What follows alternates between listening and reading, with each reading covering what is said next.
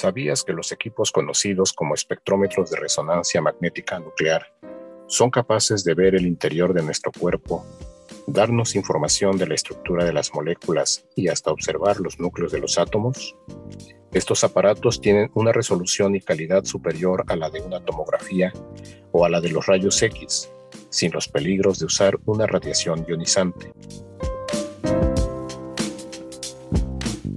Si aún no lo sabes, la estructura molecular consiste en la forma en que se conectan entre sí cada uno de los átomos de una molécula con un orden espacial y específico,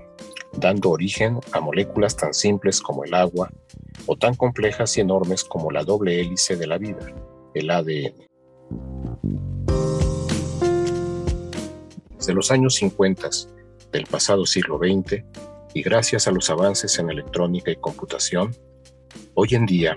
Dichos espectrómetros pueden proporcionar información importante de una molécula a través de espectros de resonancia magnética nuclear.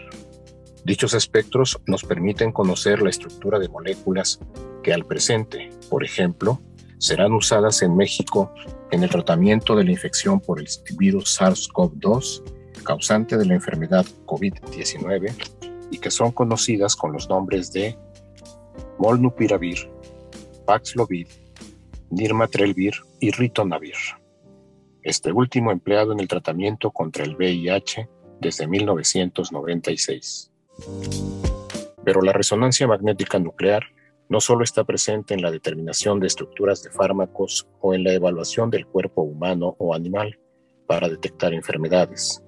sino también en el desarrollo de nuevos materiales que nos permiten vivir mejor y que son ecológicamente sustentables, como los polímeros biodegradables con los que actualmente se fabrican los plásticos de los que están hechas algunas bolsas, o los materiales con los que se fabrican la vestimenta de los atletas de alto rendimiento, o la ropa empleada por los astronautas. Prácticamente todo lo que tus ojos ven y con lo que tu cuerpo tiene contacto de alguna u otra forma. En algún momento las estructuras químicas de los materiales fueron determinadas y siguen siendo evaluadas por resonancia magnética nuclear.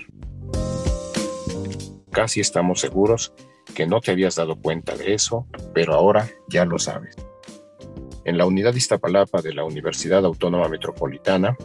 contamos con espectrómetros de resonancia magnética nuclear, tanto para la determinación de estructuras químicas como para evaluar el interior del cuerpo humano. Así,